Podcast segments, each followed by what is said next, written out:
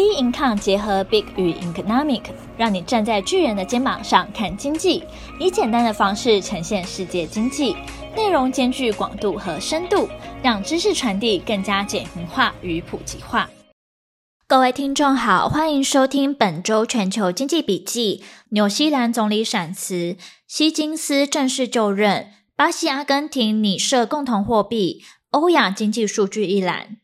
纽西兰总理闪辞，希金斯正式就任。一月十九号，纽西兰总理阿尔登无预警闪电宣布请辞。一月二十一号，纽西兰工党表示，曾任 COVID-19 防疫部长、现任教育和警察部长的希金斯，同时也是众议院的领袖，将接替阿尔登成为第四十一任总理。阿尔登在五年半的任期内创下许多纪录，除了是当时全球最年轻的领袖，也是全球第二位在任内生产，也是全球第二位在任内生产的女性元首。因此，闪辞的消息一出，也震撼国际。去年六月公布数据显示，阿尔登在过去三年，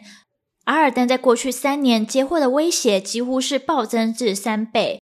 而根据当地的媒体报道，至少有八起针对阿尔登的威胁案已进入法律系统，包括前述在 YouTube 张贴威胁影片的男子。二零二二年一月，有多处住家收到威胁要除掉阿尔登的手写传单，警方也对此展开调查。阿尔登表示自己没有能力领导这个国家，做这个决定并不后悔。感受到了从悲伤到如释重负的一系列情绪，且长时间以来第一次睡得很好。四十四岁的希金斯为国会议员唯一提名，在二零二零年十一月被任命为 COVID-19 防疫部长后，声名大噪，开始广为人知，维持相对高的好感度，被视为接替安全人选。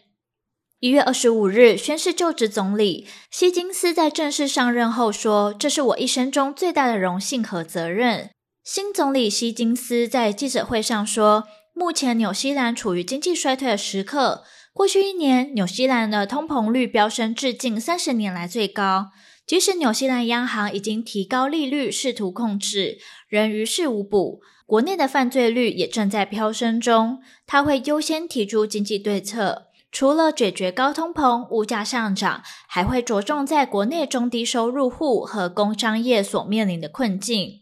针对外交事务，中国是纽西兰至关重要的经济伙伴。纽西兰出口产品有超过四分之一售往中国。希金斯就任前曾说，中国是纽西兰重要的经贸伙伴，他会把访问北京当作上任后首要任务。目前尚未透露访中的确切日程。与前总理阿尔登的态度不同，他表示中国在政治上的理念与纽西兰背道而驰，因此在供应链上以及如何避免过度依赖单一市场，都是纽西兰必须思考的课题。纽西兰将在十月十四号举行大选，希金斯能否带领工党守住执政，如何打赢选战，将是希金斯的要务。巴西、阿根廷拟设共同货币，酝酿世界第二大货币区。一月二十四号，拉丁美洲及加勒比国家共同体 （CELAC） 举行第七次峰会。阿根廷和巴西为南美洲最大经济体，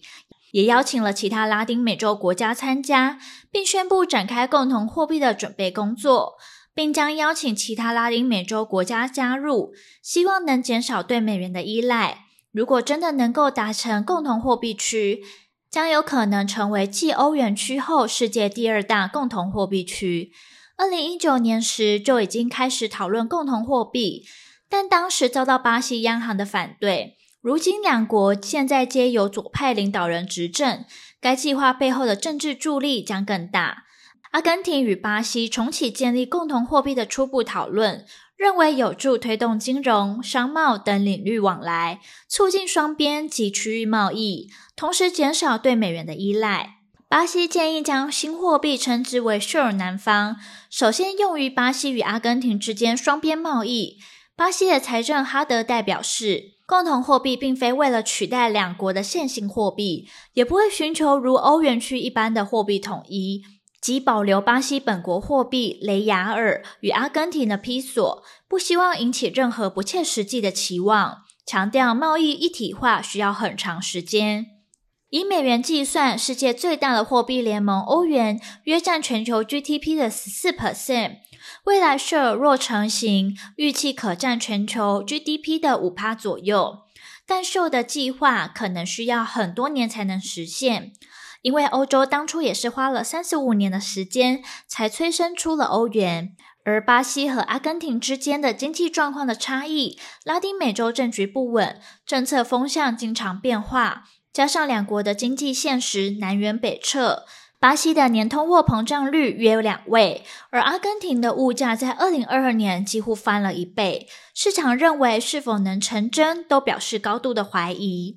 共同货币的吸引力对阿根廷来说更为明显，因为阿根廷十月将举行总统大选。阿根廷总统费南德兹预期寻求连任。根据民调机构调查，去年五月有六十八 percent 的阿根廷人不满费南德兹的执政。在二零一九年当选阿根廷总统，承诺扭转前任总统马克里政府采取的自由主义措施，降低失业率并控制通货膨胀。但近四年后，阿根廷仍处于经济危机中，难以获得外汇为出口提供资金。二零二二年通货膨胀率达九十四点八 percent，成为全世界通膨率最高的国家之一。费南德兹在连任方面可能面临了巨大困难，因为阿根廷正面临一系列的政治和经济的障碍。欧亚经济数据一览：农历春节期间，各国经济数据持续公布。一月二十四号，标普全球最新的采购人经理人指数